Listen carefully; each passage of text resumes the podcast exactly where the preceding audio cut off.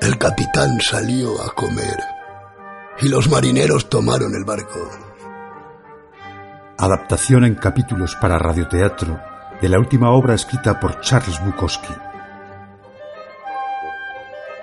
Capítulo 30.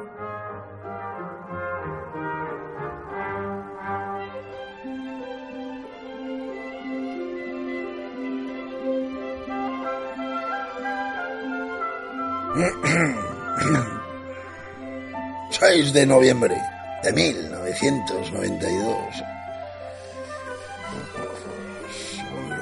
12 y 8 minutos.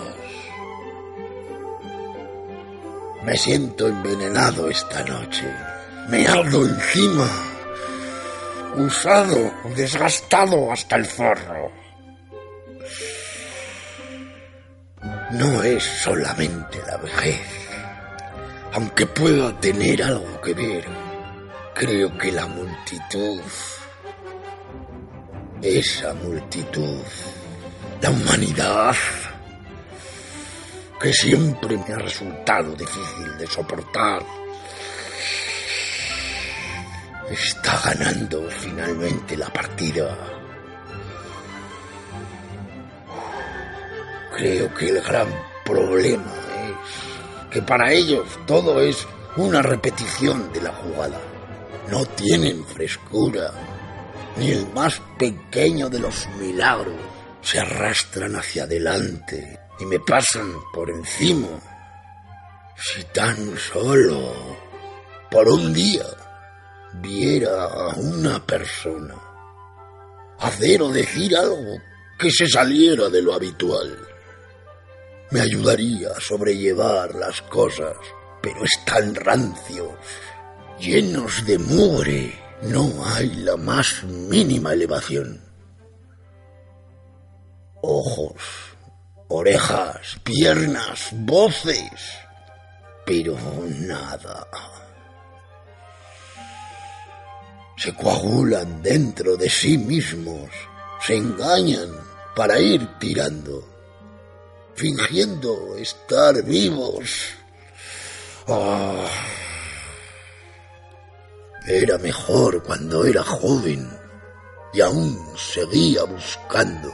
Merodeaba por las calles de la noche, buscando, buscando, alternando, peleándome, buscando. No encontré nada. Pero el cuadro completo, la nada, todavía no se habían perfilado.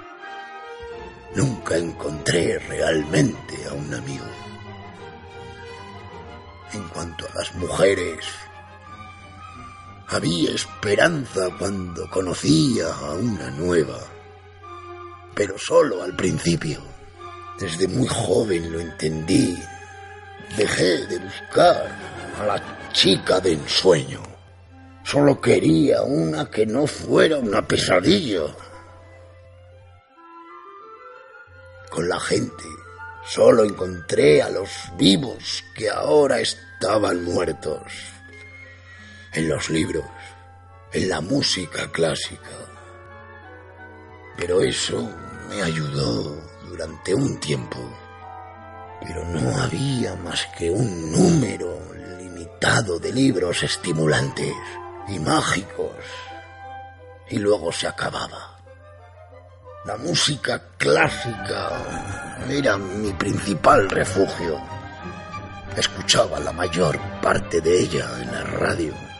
Y sigo haciéndolo. Y nunca deja de sorprenderme, incluso ahora, cuando oigo algo fuerte y nuevo que no había oído antes. Y ocurre bastante a menudo. Mientras escribo esto, estoy escuchando en la radio algo que no había oído hasta ahora.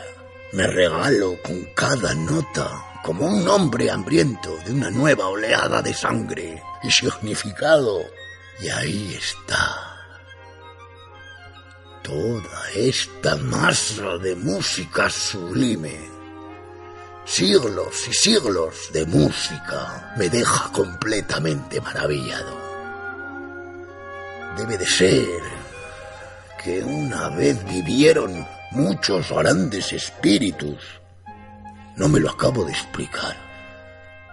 Oh, pero es mi gran suerte en la vida. Tener esto, sentir esto, alimentarme de ello y celebrarlo. Nunca escribo nada sin la radio puesta con música clásica sintonizada. Siempre ha sido parte de mi trabajo. Escuchar esta música mientras escribo. Quizá algún día alguien me explique por qué una parte tan grande de la energía, del milagro, se encuentra en la música clásica. Dudo que alguien me lo diga alguna vez. Siempre tendré que preguntármelo. ¿Por qué? ¿Por qué? ¿Por qué no hay más libros que tengan ese poder? ¿Qué les pasa a los escritores? ¿Por qué hay tan pocos buenos? La música rock no me dice nada. Fui a un concierto de rock, más que nada por contentar a mi mujer. Linda. Sí, claro, soy un buen tipo. ¿Eh? ¿Mm? Bueno, las entradas eran gratis. Cortesía de un músico de rock que lee mis libros. Íbamos a estar en un reservado especial con los peces gordos. Un director, antiguo actor, vino a recogernos en su furgoneta. Venía otro actor con él. Gente con talento a su manera. Y no mala como seres humanos. Fuimos a casa del director, donde le esperaba la mujer que vivía con él. Vimos a su bebé y luego salimos todos para allá en una limusina. Copas, charla. El concierto era en el estadio de los Dodgers. Llegamos tarde. El grupo de rock ya estaba tocando. A todo volumen. Un sonido ensordecedor. 25.000 personas aquello vibraba. Pero las vibraciones duraban poco. Era bastante simplista. Supongo que las letras no estaban mal. Si conseguías entenderlas, probablemente hablaran de causas, decencias, amor encontrado y perdido. En fin, la gente necesita eso. Estar contra el establishment, contra los padres, contra algo. Pero un grupo de éxito y millonario como ese, y al margen de lo que dijera, ya formaba parte del establishment. Luego, después de un rato, el cantante gritó, Este concierto está dedicado a Linda y Charles Bukowski. 25.000 personas vitorearon, como si supieran quiénes éramos. Es para reírse. Las grandes estrellas de cine pululaban por ahí y a mí ya me las habían presentado. En otras ocasiones eso me preocupaba. Me preocupaba que vinieran directores y actores a casa. Me disgustaba Hollywood. El cine raramente me decía nada. ¿Qué hacía yo con aquella gente? Habrían conseguido engatusarme. Setenta y dos años de justa lucha para que luego te engatusen. El concierto casi había terminado. Y seguimos al director hasta el bar de la sala VIP. Estábamos entre los elegidos. ¡Qué bien! Había mesas allí dentro y una barra, y famosos. Me acerqué a la barra. Las copas eran gratis. El camarero era un negro enorme. Le pedí una copa y le dije, en cuanto me beba esto, salimos fuera y nos medimos con los puños. El camarero sonrió. Bukowski, ¿me conoces? Yo, yo leía tus escritos de un viejo indecente en el LA Free Press y en Open City. No me jodas. Nos dimos la mano. La pelea quedó cancelada.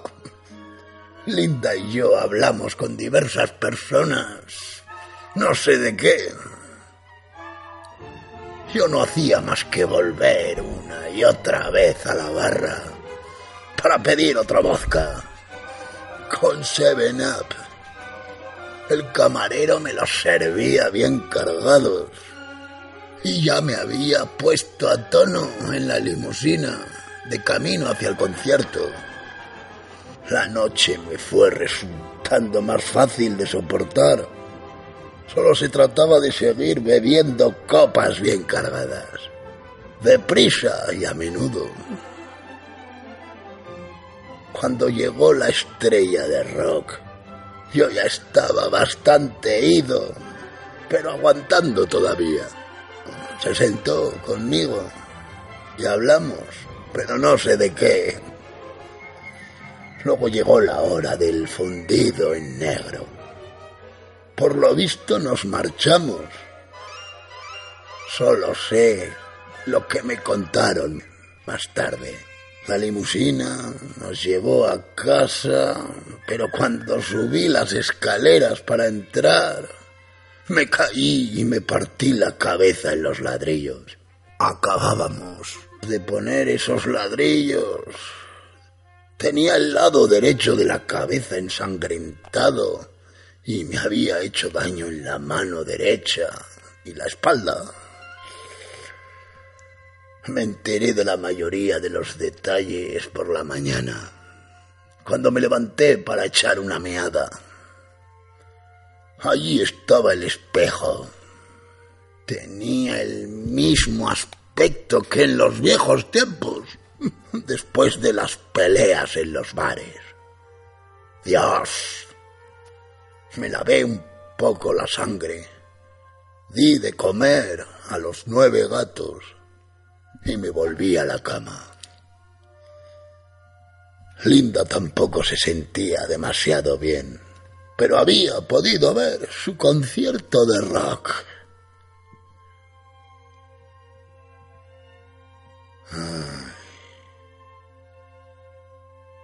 Sabía que no iba a poder escribir en tres o cuatro días y que pasaría un par de días antes de que pudiera regresar al hipódromo.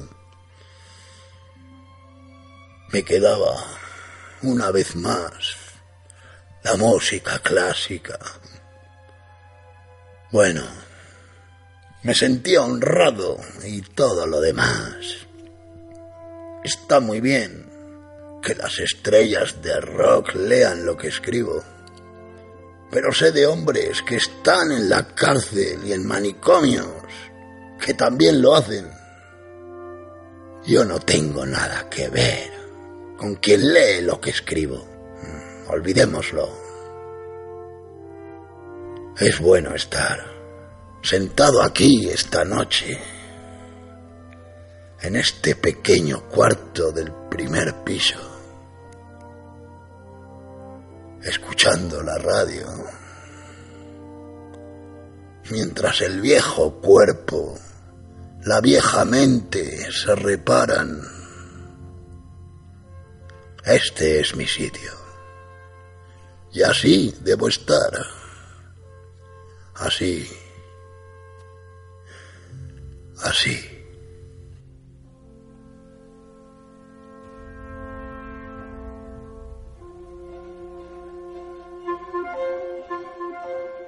El capitán salió a comer y los marineros tomaron el barco.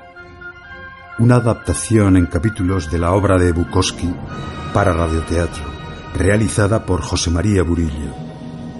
Montaje y ambientación de Manuel Alcaine.